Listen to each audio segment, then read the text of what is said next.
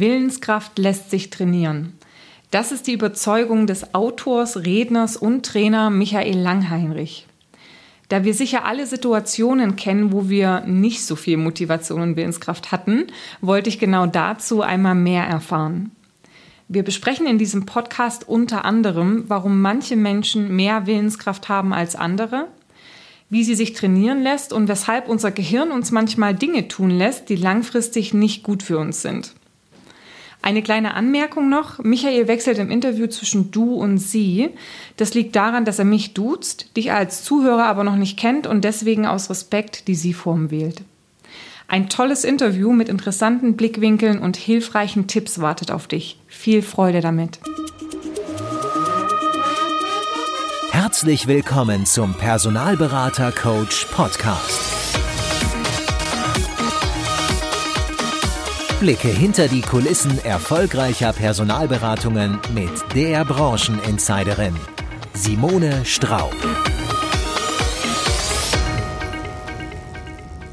Vielleicht kennst du auch die Situation, dass du dir beruflich oder privat ein Ziel vorgenommen hast die nächste Umsatzschwelle, die Beförderung, sich gesund ernähren, mehr, äh, mehr bewegen, Kilos abnehmen oder was man sich sonst noch so vornehmen kann. Du startest mit einem konkreten Ziel, voll motiviert, doch ja, nach den ersten Erfolgen fängt es an zu ruckeln im Getriebe und dann geht dir so ein bisschen die Puste aus. Es fehlt einfach der Wille zum Weitermachen. Ich habe mir heute Michael Langheinrich eingeladen, Experte zum Thema Selbstmanagement und Umsetzungskompetenz. Michael hält äh, Vorträge, Trainings und Coachings zu dem Thema. Und seine These ist es, und das finde ich ganz spannend, dass Willenskraft erlernbar ist und dass es sich sogar trainieren lässt, ähnlich wie ein Muskel. Deswegen sage ich erstmal Hallo Michael. Hallo, schön, dass ich da sein darf. Ja, danke, dass du dir die Zeit nimmst. Gerne. Ähm, also Willenskraft lässt sich trainieren, vielleicht aber mal ganz von vorne, weil ich höre ganz oft von deinen ähm, Branchenkollegen oder von anderen ähm, Trainern, Coaches, dass es für eine, eine erfolgreiche Umsetzung vor allem ein ganz konkretes Ziel braucht. Du sprichst davon, ja, Willenskraft zu haben, Willenskraft auch trainieren zu müssen. Und Ziele kommen eigentlich sekundär vor. Ich habe, glaube ich, sogar gehört, dass vor dem Ziel eigentlich noch ein Problem steht, was es zu beleuchten gilt. Also was ist denn so aus deiner Sicht dann ähm, ja wichtig, um einfach auch erfolgreich in die Umsetzung zu kommen und auch langfristig in der Umsetzung zu bleiben? Ja, also es ist ja so, dass grundsätzlich ist es wichtig, dass man sich Ziele setzt. Allerdings ist es äh, dann doch nicht zielführend, wenn man alles mit äh, Zielprozessen zupflastert, ohne dass man vorher mal geschaut hat, wo sind denn die Hürden, wo liegen denn eigentlich die Probleme. Und äh, mein Beratungsansatz, also aus der Beratung, jetzt weniger aus dem Vortragswesen, geht dahin, dass ich äh, den Kernsatz immer sage, solange das Problem unsichtbar ist, macht jede Lösung keinen Sinn. Das soll heißen, wenn ich anfange, alles mit Zielprozessen zuzupflastern, um mich nicht um die wirklichen Probleme zu kümmern, dann tritt irgendwann der Schaden ein und dann wird in Richtung Ziel überhaupt nichts mehr funktionieren.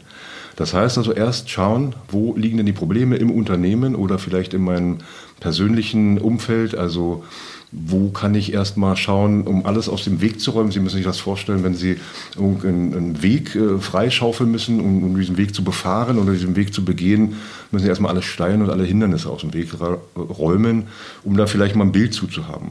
Und dann geht es natürlich äh, auf jeden Fall darum, dass man äh, sich das Ziel auch äh, sehr konkret aus einer eigenen Begeisterung findet. Ziele, die von außen, von Unternehmen oder von Führungskräften, die einem äh, ähm, aufgegeben werden, haben äh, keine Haltbarkeitszeit als ein Ziel, für das ich selbst begeistert bin. Also wichtig ist, dass ich das Ziel finde, für das ich mich selbst begeistern kann und dass ich mich zunächst mal um die Probleme kümmere, die diesem Ziel vielleicht im Weg stehen können. Das ist erstmal so das Elementare und das Grundsätzliche, was ich dazu sagen möchte. Okay, aber wenn man jetzt mal das ganz konkret betrachtet, und ne, ich glaube, das kennt so jeder, so dieses mehr Sport und, und gesünder ernähren, sage ich mal, ist so ein Ziel, was irgendwie jeder hat. Ähm, das heißt, es ist, wenn ich mir jetzt ein konkretes Ziel setze und sage, ich möchte jetzt mehr Sport, ich möchte jetzt zweimal die Woche zum Sport gehen und ich möchte meinetwegen, keine Ahnung, zehn Kilo abnehmen und dann mache ich das vier Wochen ähm, und dann geht mir die Puste aus. Also du sagst dann, ich müsste eigentlich mir erst überlegen, ehe ich das anfange, was ist eigentlich das Problem? Also was hat mich bisher davon abgehalten, das äh, einfach natürlich zu tun? Oder wo kommt in diesem Alltagsziel sozusagen, wo kommt da dieses Problem vor Zielthema vor?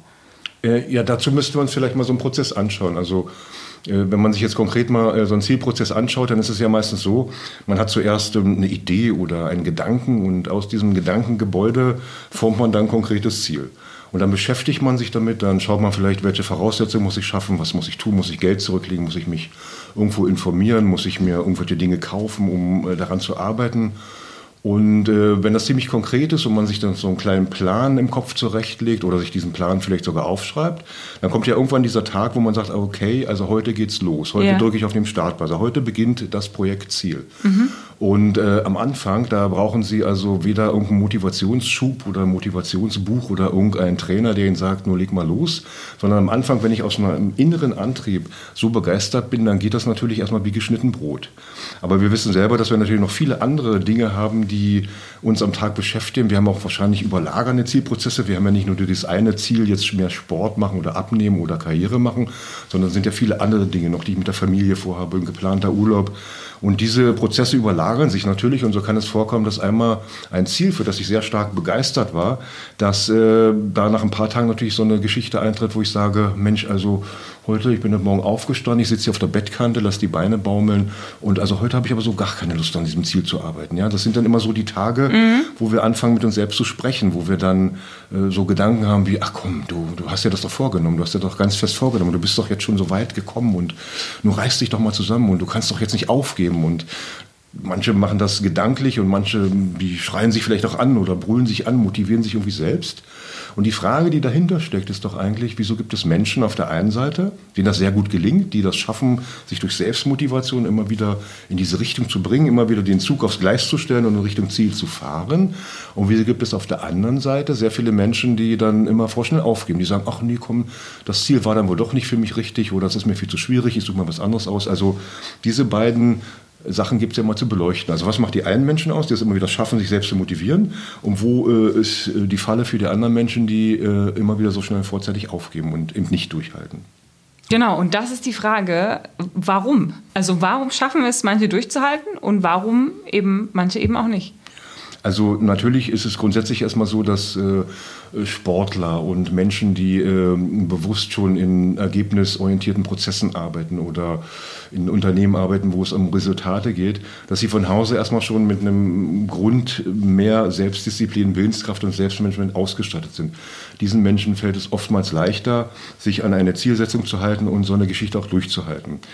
Äh, und die anderen Menschen, die vielleicht damit gar nicht so viel zu tun haben, die jetzt einfach nur mal aus dem privaten Bereich irgendwie sich um ihre Ernährung kümmern wollen oder abnehmen wollen oder ein neues Berufsfeld erobern wollen, für die ist das völliges Neuland und äh, die haben natürlich nicht so eine gut trainierte Willenskraft und wissen auch gar nicht mit dem Thema Disziplin was anzufangen. Und für diese Menschen ist es natürlich sinnvoll, wenn sie sich mit dem Thema auseinandersetzen, äh, ob sie für sich in ihrem Bereich, also in ihrem Kopf, die Willenskraft trainieren können. Und das wäre genau auch der Kernansatz meiner Arbeit wo ich die These aufstelle, dass Willenskraft für jedermann trainierbar ist. Mhm. Ähm, wenn du sagst, Willenskraft lässt sich für jeden trainieren, was sind denn so klassische Übungen, wie ich meine Willenskraft trainieren kann? Dass sie mich dann nicht verlässt, wenn ich sie gerade am stärksten brauche? Na, dazu äh, müsste man vielleicht erstmal wissen, dass, äh, wie das im Gehirn funktioniert. Und ich möchte das mal ganz äh, vereinfacht darstellen, weil das kommt natürlich aus der, äh, aus der Gehirnforschung und äh, ich will das auch für alle Zuhörer verständlich ausdrücken. Unser Gehirn äh, begegnet allen Aufgaben, die auf es zukommen, mit zwei verschiedenen Systemen. Und das erste System, das ist das sogenannte Bottom-up-System, so habe ich das genannt. Das ist das, das sind die älteren Gehirnregionen, die arbeiten von unten nach oben. Und da geht es um Gewohnheiten, da geht es um Dinge, die wir also im Laufe unseres Lebens uns auf die Festplatte getan haben, also ins Gehirn getan haben. Dazu zählen so Dinge wie Autofahren, Fahrradfahren, Schwimmen, also all das, was sie immer können. Also wenn ich jetzt so Automatismen, ein, genau, Routinen Automatismen. So, ne? hm.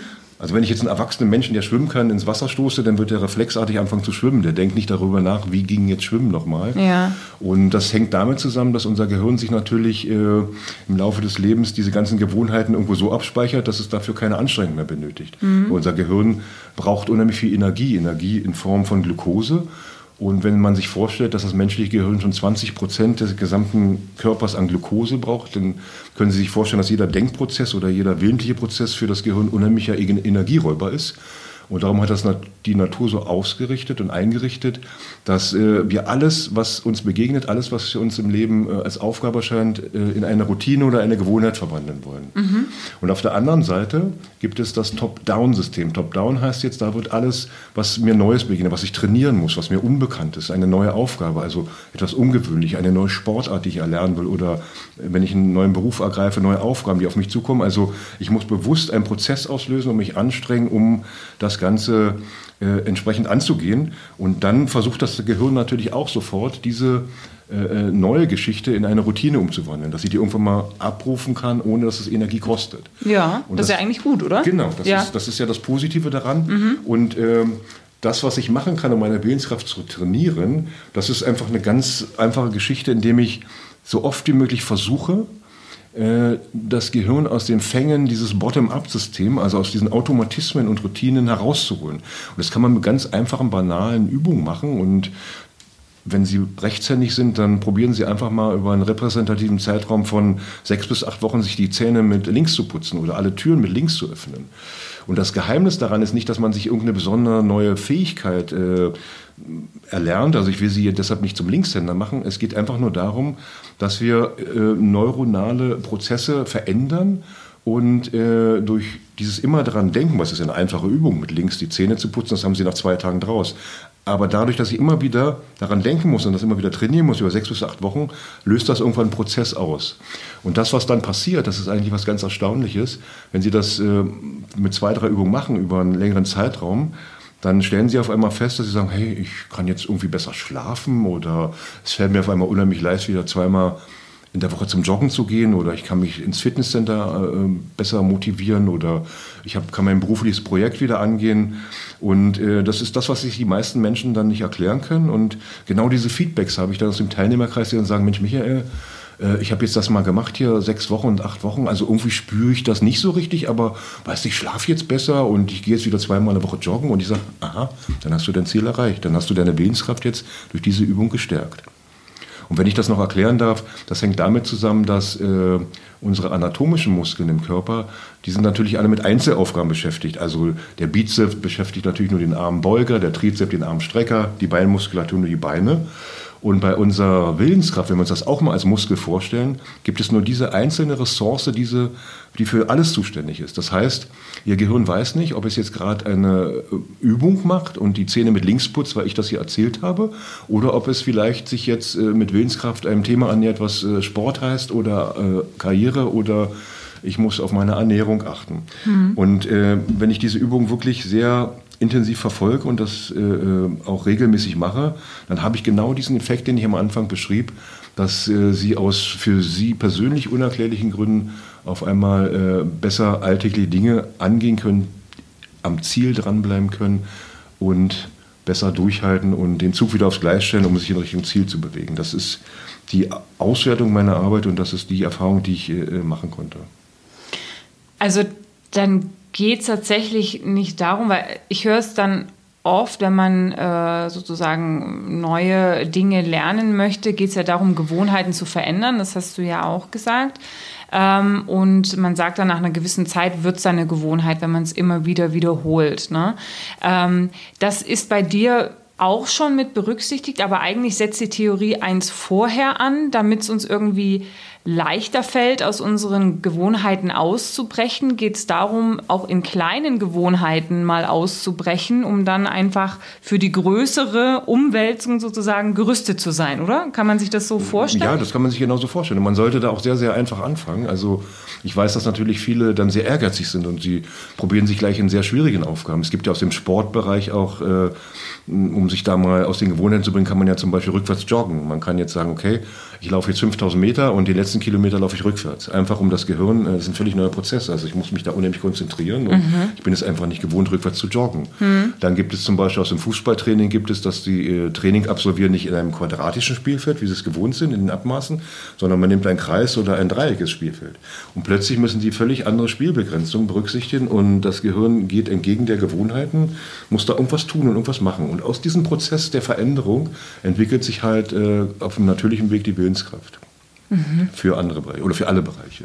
Also es ist so ein bisschen, dass das Gehirn auch trainiert wird, hey, du musst dich jetzt mal so ein bisschen locker machen und mal für andere Dinge öffnen, damit dann sozusagen die Hauptveränderung, die ich bewirken möchte, dass es dann nicht mehr so schwer hat, sozusagen auch in diese verkrusteten ja, das, Strukturen einzubrechen. Ne? Das Gehirn äh, lernt ja nur aus äh, Erfahrung, also die Erfahrung ja. muss selbst machen. Also wenn Sie jetzt darüber was lesen oder wenn Sie sagen, ja okay, das wäre jetzt so, wenn ich mir die Zähne mit links putze oder in einem dreieckigen Feld Fußball spiele oder rückwärts jogge, dann ist das zwar eine schöne Erkenntnis, aber nur durch das Tun, also durch das Machen, also durch das Praktizieren entstehen diese Verbindungen im Gehirn. Mhm. Also, und dann ist es eben in der Regel so, dass wenn ich das regelmäßig mache und über einen längeren Zeitraum mache, über sechs Wochen, zwei Monate, drei Monate, je nachdem, wie lange ich Lust habe, dann äh, entsteht dieser Effekt, dass sich meine Willenskraft für alle Lebensbereiche verstärkt und dementsprechend auch für die persönliche Zielsetzung, über die wir am Anfang gesprochen haben. Hm. Aber wenn ich sozusagen dann das große Ganze wieder draufhalte und sage, okay, mein Ziel ist es sozusagen eine Gewohnheit zu verändern oder neue Gewohnheiten zu implementieren, dann ist ja wahrscheinlich die Willenskraft ein Teil von mehreren Komponenten, oder? Also Ziele spielen immer noch eine Rolle. Das persönliche Warum spielt wahrscheinlich auch eine Rolle, wobei du mich wahrscheinlich gleich korrigierst, das weiß ich aus dem Vorgespräch oder ergänzt, ja, weil ähm, also dieses Thema Warum ist natürlich auch ein ganz, ganz wichtiges Thema, das man oft unterstellt bekommt, wenn man sagt, na ja, okay, wenn du das jetzt nicht geschafft hast, dann war es dir halt einfach auch nicht wichtig genug. Ja, also dann war dein Warum nicht groß genug. Und äh, da poppen jetzt gerade zwei Fragen in meinem Kopf äh, auf. Das eine war die Frage, die ich schon halb gestellt habe, aber doch nicht gestellt habe. Was gehört aus deiner Sicht sonst noch dazu, um Verhalten wirklich nachhaltig zu verändern und die Ziele zu erreichen? Weil Willenskraft ist sicherlich nur ein Teil davon. Und die andere Frage geht tatsächlich in diese Warum-Geschichte rein. Äh, ähm, you choose, welche Frage spricht dich als erstes an? Welche Frage magst du beantworten? Obwohl das zweite jetzt keine Frage war, aber. Also ich, ich kann das glaub, alles. Ich kann triggert das alles, was in dir. Ich kann das alles komplex beantworten, weil okay. es gibt so drei Kernthemen, die sich. Äh, da eben äh, im Laufe der Arbeit äh, hervorgetan haben. Und das sind auch wirklich in der Tat die, ein Bereich, den ich als erstes ansprach. Also da geht es äh, darum, dass man eben, solange das Problem unsichtbar ist, ist jede Lösung Unsinn. Das hatten wir eingangs gleich erörtert. Mhm. Und der zweite Punkt ist natürlich, dass ich äh, immer wieder auch starke Berührung hatte mit dem Satz, äh, du musst nur dein Warum kennen, Gedankenstrich, dann wirst du erfolgreich, dann wirst du deine Ziele erreichen und dann bist du reich und schön oder was auch immer suggeriert wird. Mhm. Und damit habe ich mich auseinandergesetzt und äh, das hatte mir schon vom Gefühl her immer nicht ausgereicht. Und als ich mich da in die äh, Forschungsarbeit begeben habe, da bin ich auf ganz andere Sachen gestoßen, denn ein Warum fragt ja immer nach Ursachen. Ein Warum fragt nach den kausalen Bedingungen in der Vergangenheit. Ja? Und mhm. wir sind es ja gewohnt, unsere gesamte Umwelt, die gesamte Natur sind wir gewohnt in Kausalketten zu verstehen. Äh, das heißt also, wir können die Aufprallgeschwindigkeit eines aus zwei Meter Höhe fallen gelassenen Steins können wir ganz leicht berechnen weil wir wissen, wie das funktioniert, weil wir wissen, dass Erdbeschleunigung und Höhe des Fallenlassens äh, und Gewicht des Steins eben das Ergebnis geben, wie wir diese Aufprallgeschwindigkeit berechnen. Das geht aber alles in die Vergangenheit. Und wenn wir uns mal eine völlig andere Frage stellen, wenn wir uns mal darum kümmern, was ist denn eigentlich der Zweck meines Ziels, was will ich denn damit bezwecken, dann komme ich zu einer ganz anderen Frage, denn den, den den Zweck kann ich nicht mit einer Warum-Frage äh, ermitteln, sondern nur mit der Frage nach dem Wozu. Wozu möchte ich dieses Ziel erreichen? Und das macht einen großen Unterschied. Ich gebe mal ein ganz einfaches Beispiel. Ein weinendes Kind kommt auf Sie zu und Sie fragen das Kind, warum weinst du? Das Kind wird antworten, weil mein Spielzeug kaputt gegangen ist. Jetzt nehmen wir die gleiche Situation, das Kind rennt wieder weinend auf Sie zu und Sie fragen das Kind, wozu weinst du? Dann wird das Kind vielleicht sagen, weil ich ein neues Spielzeug haben will. Das erste ist die Ursache, das Spielzeug ist kaputt, das ist in der Vergangenheit. Mhm. Und das zweite liegt in der Zukunft, das will ein neues Spielzeug haben, weil das alte kaputt ist. Mhm. Aber die Fragestellung allein macht den Unterschied. Und wenn wir das jetzt mal so ein bisschen umsetzen auf unsere äh, zielgerichteten Fragen, dann macht die Frage nach dem Warum natürlich durchaus Sinn, aber sie ist alleine nicht ausreichend. Das Warum ist das Motiv. Wir kennen das von jedem Krimi, von jedem Tatort, da heißt es dann, warum hat der Mann seine Frau umgebracht? Das ist das Motiv aus der Vergangenheit. Mhm. Er hatte dafür einen Grund, weil sie, weiß ich, was ihm beklaut hat, fremdgegangen ist oder was auch immer. Das ist das Motiv aus der Vergangenheit. Aber wozu hat er sie umgebracht? Ja, dass das in Zukunft nicht nochmal passiert oder weil er sich einfach seiner Seele entlasten will, weil er mit der Frau nicht mehr zu tun haben will. Also das ist eine völlig andere Fragestellung. Oder noch ein banales Beispiel. Äh, man sitzt beim Arzt und der Arzt überreicht dann ein Rezept und da stehen irgendwelche Tabletten drauf, nachdem er sie untersucht hat. Und Sie fragen den Arzt, Herr Doktor, warum muss ich diese Tabletten nehmen? Dann wird der Arzt sagen, ja, weil Sie diese und jene Erkrankung haben. Jetzt drehen Sie die Frage aber in äh, meine Richtung und fragen den Arzt, Herr Doktor, wozu muss ich diese Tabletten nehmen? Und da kann er eigentlich nur antworten, wenn er äh, logisch denkender Mensch ist, damit Sie wieder gesund werden. Und das ist zukunftsorientiert. Und darum bin ich der Meinung, die Frage nach dem Warum reicht nicht aus, sondern sie ergänzt sich nur sinnvoll mit der Frage nach dem Wozu, also nach dem Zweck, zweckorientiert. Zielklarheit und zweckorientiert. Mhm. Und der dritte Punkt, also der erste war das Problem, unsichtbar ist, dann erscheint die Lösung Unsinn. Die, äh, zweite, äh, das zweite Highlight ist für mich eben, äh, dass man Warum und Wozu ergänzend einbringen muss. Und die dritte ist eben das, was wir schon eingangs erörtert dass man die Willenskraft trainiert. Dass wir die äh, Willenskraft in der Form trainieren, dass wir uns eben Übungen überlegen, die uns auch vielleicht ein bisschen Spaß machen oder sinnvoll erscheinen und das kann man auch ganz einfach machen mit Luft anhalten. Also jeder men gesunde Mensch kann ungefähr 30, 35 Sekunden die Luft anhalten. Und dann setzt der gesunde Atemreflex ein und dann haben wir das Bedürfnis wieder einen tiefen Atemzug zu machen. Und wenn Sie sich jetzt mal eine Stoppuhr nehmen und fangen an, äh, morgens und abends beispielsweise mit dem Smartphone geht das gut, da ist eine Stoppuhrfunktion und Sie sagen, okay, ich halte jetzt die Luft an, solange ich kann, solange eben das mir angenehm ist. Dann schaffen Sie vielleicht 30 Sekunden. So, das machen Sie eine Woche. In der nächsten Woche schaffen Sie 35 Sekunden. Und jeder, der das ausprobiert hat, der hat ungefähr nach sechs bis acht Wochen fast eine Minute geschafft. Das heißt also, er hat willentlich gegen seinen Atemreflex gearbeitet, weil er immer wieder sich die Aufgabe gestellt hat, etwas länger die Luft anzuhalten. Natürlich mhm. ohne jetzt blau anzulaufen oder sich dann irgendwelche Höchstleistungen zu zwingen. Es geht nicht um die Länge der Luft anhalten, es geht einfach nur um den Atemreflex nach hinten zu schieben und damit seine Willenskraft wieder mit einer völlig anderen Möglichkeit zu trainieren. Mhm. Okay, okay. Also würdest du sagen, jeder Mensch kann willensstark werden? Ja, ich, ich, bin der festen Überzeugung, jeder Mensch kann willensstark werden, solange er äh, Willenskraft nicht missversteht als ich muss mich mehr anstrengen. Weil ich bin der festen Überzeugung, weil ich muss mich mehr anstrengen, macht nicht mehr Willenskraft. Sondern Willenskraft entsteht genau darum, indem ich mit meinem Gehirn arbeite, indem ich mit meinem Gehirn in der Erfahrung arbeite. Ich äh, verändere eine Gewohnheit und mache die ein kleines bisschen schwieriger und das kann man im Prinzip lebenslang machen. Also ich kann ja das mir in Sequenzen einteilen, dass ich alle zwei Monate eine andere Übung mit reinnehme. Ich kann das im Prinzip mein Lebens, lebenslang machen, um das, äh, meine Willenskraft immer auf einem bestimmten Level zu halten und für andere andere Ressourcen, die ich äh, eben willentlich erreichen will, zu nutzen. Das ist durchaus möglich. Ja.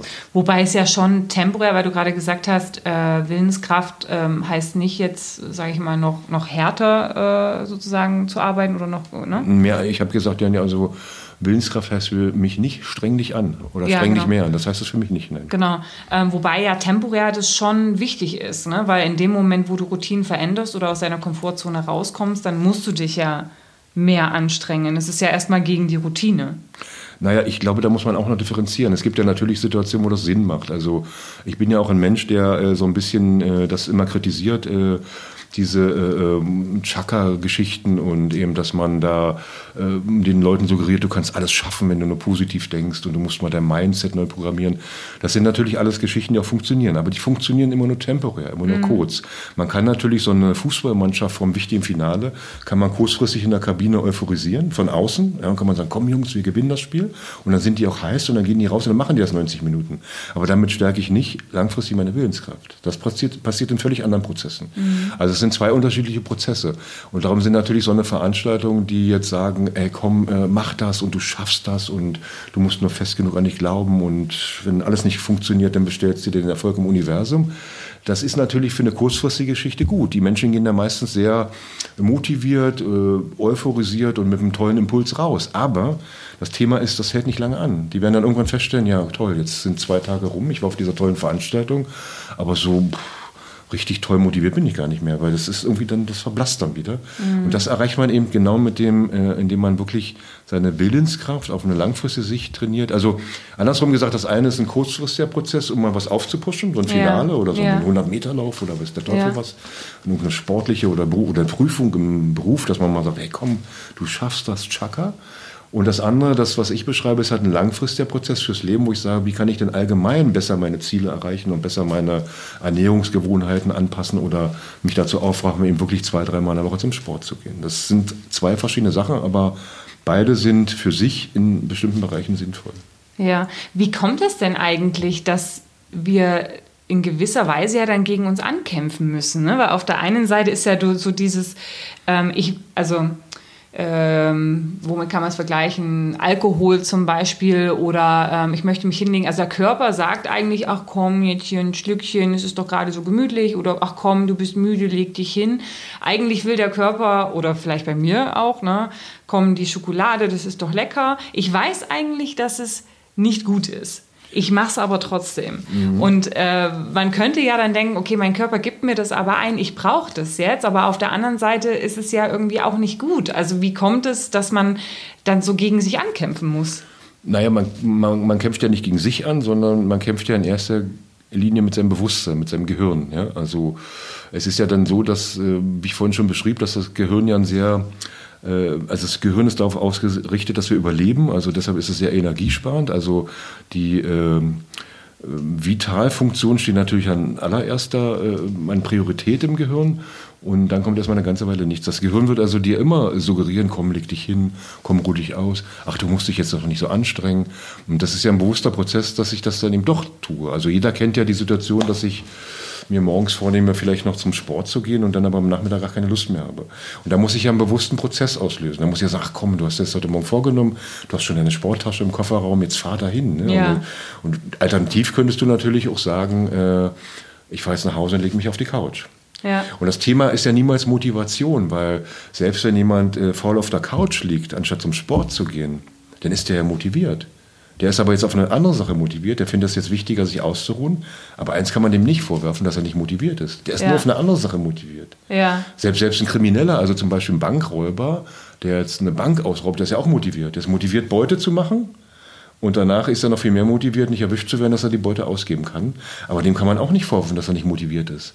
Also vielleicht müssen wir die Blickrichtung ändern.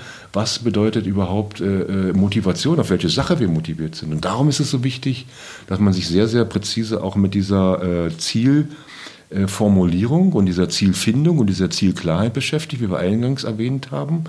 Und dann also wirklich ein für sich sinnvolles Ziel entdeckt.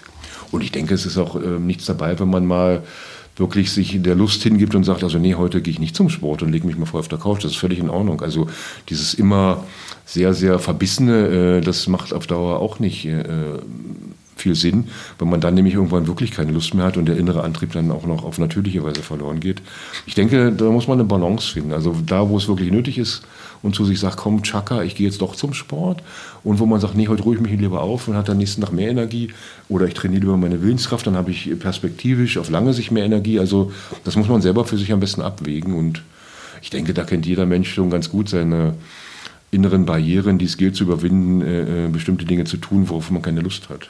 Ich glaube auch, dass es wichtig ist, äh, zu verstehen, diese irgendwo ja Ambivalenz im Körper. Ne? Das, ähm, das Gehirn, du sagst es ja selber, das Gehirn möchte möglichst Energie sparen, noch aus der Vergangenheit, aus einer Mangelsituation heraus und ja, mag uns dann verlocken, uns lieber hinzulegen, ja, wobei der Körper und sein Verfall am Ende natürlich eben auch entsprechende Übung braucht, Training braucht, um eben auch agil ähm, zu bleiben. Andere Situation vielleicht, ähm, wenn man irgendwie noch im, im Dating-Modus ist, ja, und äh, irgendwo in die Disco geht also ich habe mir ja sagen lassen, Disco zeigt, dass ich einer älteren Generation okay. angehöre. Ja, genau. Heutzutage sagt man nicht mehr Disco, sondern man Club. sagt Club. Genau. genau, noch älter ist man, wenn man Tanzlokal sagt. Ja. Aber also angenommen, ich gehe in eine Disco ähm, und äh, sehe dort einen netten jungen Mann, dann ähm, ja, habe ich ein bisschen Angst, den anzusprechen und spreche ihn vielleicht nicht an, was für den kurzen Moment gut ist, weil das Gehirn oder unser Körper, ja, ja, das Gehirn ist noch so auf Flucht, äh, Flucht programmiert. Ja, wir wollen ja Angst vermeiden, wir wollen Gefahren vermeiden aus der Vergangenheit, ja, und flüchten deswegen lieber. Für den Moment mag das gut sein, aber langfristig habe ich mir, habe ich mir vielleicht die Chance verspielt, meinen Ehemann kennenzulernen. Den habe ich zwar glücklicherweise schon kennengelernt, ähm, aber ich glaube, das ist ganz wichtig zu verstehen, dass natürlich auch das Gehirn manchmal gegen uns arbeitet, aus, aus seiner Prägung, aus der Vergangenheit heraus. Und deswegen in diesen Situationen, wo man dann vielleicht sagt, Mensch, oder hier, ähm, esst jetzt was Süßes, weil ne, süß war ja in der Vergangenheit relativ rar, hat aber Energie gespendet. Und wir haben immer noch den Trigger im Kopf, dass der Trigger sagt, hey, Dopamin, Dopamin, ne, wenn was Süßes kommt. Und uns natürlich erstmal zum Süßen hinleiten möchte. Aber in der Zeit des Überflusses heutzutage, wo süß ja einfach sehr, sehr viel vorhanden ist, kann das eben sehr, sehr schlecht sein, wenn ich diesem Drang vom Gehirn ständig nachgebe, weil der Körper wird langfristig sagen, das ist nicht gut für dich, Schätzelein. Ne?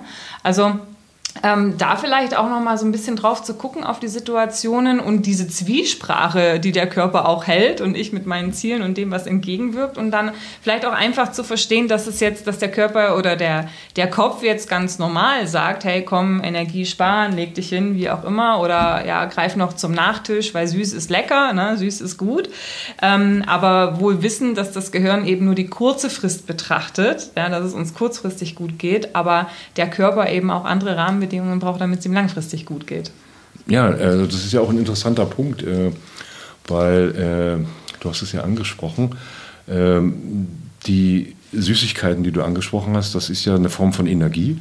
Und ich habe ja eingangs gesagt, dass das Gehirn von sich aus schon sehr viel Energie verbraucht. Das heißt also, jeder willentliche Prozess, den ich angehe, egal ob ich meine Willenskraft trainiere oder gerade aktiv bei einer sportlichen Herausforderung bin, wo ich meinen Willen benötige, äh, der verbraucht ja diese Energie, also in Form von Glukose. Diese Energie aus Süßigkeiten und das also gewonnen wird aus meiner Ernährung, das ist ja Glukose. Mhm. Und wenn ich mit meinem Gehirn mit einem willentlichen Prozess arbeite oder mich gerade in einer sportlichen oder beruflichen Herausforderung stelle, dann braucht das Gehirn ja gerade sehr viel Glukose. Mhm. So. Und das ist ja auch der Grund dafür, warum eigentlich jede Diät äh, zum Scheitern verurteilt ist, weil wenn ich mich willentlich dazu zwinge, weniger zu essen oder bestimmte Sachen nicht zu essen, dann braucht ja dieser willentliche Prozess Glucose. Das heißt also, irgendwann sagt der Körper, was machst du da eigentlich für einen Scheiß? Du zwingst das Gehirn willentlich Energie zu verbrauchen, aber führst die Energie nicht zu. Und das führt dann genau zu diesen Heißhungerattacken oder dieser Nummer, äh, ja, ich habe nach der Diät einen Jojo-Effekt, weil halt das Gehirn in einem willentlichen Prozess immer äh, sehr viel Energie verbraucht. Und darum kann auch äh, ich nur jedem raten, also ähm, machen Sie niemals eine Diät, sondern versuchen Sie einfach nur dauerhaft die Ernährung nach und nach umzustellen. Verzichten Sie nicht auf Schokolade, sondern versuchen Sie das alles im Bereich zu halten, wo es eben äh, auch noch sinnvoll ist. Und je in weniger, Maßen, genau, in ne? Maßen, ne? je weniger Energie das Gehirn verbraucht, je weniger Heißhungerattacken, je weniger Bedürfnis nach Süßigkeiten. Und ich habe das selber 2013 mal in einem Selbstexperiment ausprobiert. Da habe ich 10 Kilo abgenommen, indem ich meine Ernährung umgestellt hatte. Und ich hatte in diesem ganzen Prozess, weil ich sehr viel sehr wenig willentliche Prozesse benötigt habe. Ich hatte fast keine Heißhungerattacken. Ich habe niemals das Gefühl gehabt, dass mir irgendwas fehlt oder dass ich jetzt irgendwie ähm, mal schnell einen Hamburger essen muss oder eine Tafel Schokolade, weil ich einfach das völlig ohne willentliche Anstrengung diesen Prozess äh, unter Anleitung auch gemacht habe. Und ich kann nur jeden raten, keine Diät zu machen, sondern einfach nur sich wirklich bewusst mit Ernährungsgewohnheiten auseinanderzusetzen und auch mit der Zubereitung von Speisen. Das ist ja heute auch ein Thema, weil wir essen ja einfach viel zu schnell und unterwegs und schnell noch im Starbucks ein Croissant und ein Kaffee aus dem Pappbecher oder auf der e-, Ecke morgens ein Joghurt oder der Schokoriegel im Auto. Und dass wir wirklich uns äh, bei der Ernährung damit beschäftigen, äh, was bereite ich mir dazu, was ist das, was da auf dem Teller liegt, mich auch hinsetze, die Zeit nehme und das bewusst esse. Und ich denke, das ist wertvoller als jede Diät, wo ich mich zwinge, bestimmte Sachen nicht mehr zu essen. Das ist ein Willenskraftprozess, den kann, das, den kann niemand gewinnen. Mhm. Weil ich werde immer wieder das Bedürfnis haben, Glucose zuzuführen, weil das Gehirn ja diese Energie verbrennt in dem Augenblick. Und von daher ist meiner persönlichen Überzeugung nach fast jede Diät zum Scheitern verurteilt. Es gibt keine vernünftige. Mhm. Mhm. Okay, okay. Also letzten Endes die Umstellung ähm, von Gewohnheiten. Ja, ähm, mein Mann sagt immer, dass sein Opa gesagt hat. Er zitiert immer viel seinen Opa. Und sein Opa sagte mal, Extreme sind nie gut. Ja, mhm. also das heißt genau das, was du ja, ja letzten, letzten Endes auch gesagt hast, eben kleine Dinge umstellen, parallel vielleicht auch weitere Trainingseinheiten, um, um die Willenskraft zu trainieren sozusagen, damit ja. diese, ja, diese kleinen Dinge auch dann nicht mehr so schwer fallen und dann ja, fährt wahrscheinlich auch der Energieverbrauch für diesen Willensprozess ja. runter, oder? Wenn ich es trainiere, dann kostet es mich auch nicht mehr so viel Aufwand dann. Ja, es ist ja auch, es wird ja auch wieder, es ist ja wieder so, so, ein Kreislauf in sich. Also wenn ich dieses, diese Willenskraft trainiere mit einem langfristig ausgerichteten Prozess, dann wird das Gehirn ja das auch wieder zur Routine machen. Das heißt also nach, also in den ersten zwei ja, Tagen stellt, ja. sich, stellt man sich vielleicht ein bisschen dämlich an, wenn man mit links da die Zähne putzt. Das ist dann irgendwie komisch und ein komisches Gefühl und kleckert und weiß ich. Aber so nach einer Woche hast du das vom Handwerk raus, aber nach zwei, drei Wochen wird es zur Gewohnheit. Wenn du das wirklich machst, dann wird das eine neue Gewohnheit. Mhm. Das heißt, das wird für das Gehirn auch wieder immer einfacher und du brauchst das Willentliche gar nicht mehr so ansteuern. Das heißt, zur Willenskraftstärkung wird die Übung immer weniger sinnvoll, je länger sie dauert. Also ja, musst du wieder was Neues machen. Ist, ne? ja. Was dann auch wieder eine Routine wird ja. und äh, das den Prozess nicht mehr auslöst, den ich eigentlich damit herbeiführen will. Also fange ich nach sechs bis acht Wochen wieder mit was anderem an, was ich mir ausdenke.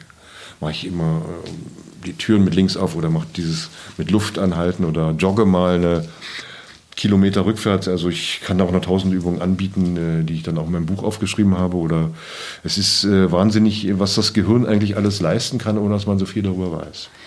Gutes Stichwort Buch. Wie heißt denn dein Buch? Ja, das Buch habe ich 2016 geschrieben. In, das heißt äh, Willenskraft, wenn Aufgeben keine Alternative ist. Mhm. Und das hört sich erstmal so an, als wenn man äh, jemand werden muss, der unheimlich verbissen an seinen Zielen kämpft, wenn Aufgeben ja. keine Alternative ist. Ja. Äh, will ich aber so verstanden wissen, dass äh, Aufgeben nur keine Alternative ist, wenn ich ein für mich wichtiges Ziel habe, was ich wirklich von einer inneren Begeisterung gesteuert angehen will. Also alles, was jetzt darunter fällt, was mir von außen aufgegeben wird, die ja, Ziele. Also, extrinsisch halt, ja. das ist, das ist für mich äh, dann eben äh, ein Ziel, was ich durchaus mal aufgeben kann. Aber alles, wo ich selbst sage, das lohnt sich. Ja? Wo ich selbst mir so ein Ziel setze, mhm. da will ich mal hin, da will ich mal hin in den Urlaub fahren, in dieser Firma will ich mal arbeiten oder das und das will ich mir mal kaufen. Also alles, was ich mir selbst aus eigener Begeisterung als Ziel gesetzt habe. Da geht es darum, es aufgeben keine Alternative, weil ich einen Weg finden muss über gestärkte Willenskraft oder über irgendwelche anderen Tools dann doch dieses Ziel zu erreichen und ihm nicht vorzeitig aufzugeben, bloß weil es jetzt in dem Augenblick mal unbequem ist oder äh, ich gerade mal selber ein mentales Loch habe. Es macht auch keinen, äh, ist auch kein Beinbruch, wenn ich mal zwei Tage jetzt sage, okay, das ist jetzt nicht so toll, ich mache mal zwei Tage nichts, ich arbeite nicht an dem Ziel, aber dann wieder irgendwie Fahrt aufnehme.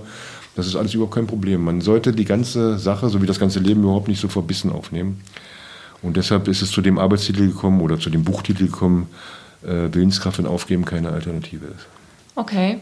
Wenn ich jetzt Hörer habe, die sagen, boah, das klingt spannend, wie kann er mehr von Michael Langheinrich haben? Also was sind die, in welcher Dienstleistungsform arbeitest du mit deinen Kunden? Was ist dein Angebot sozusagen?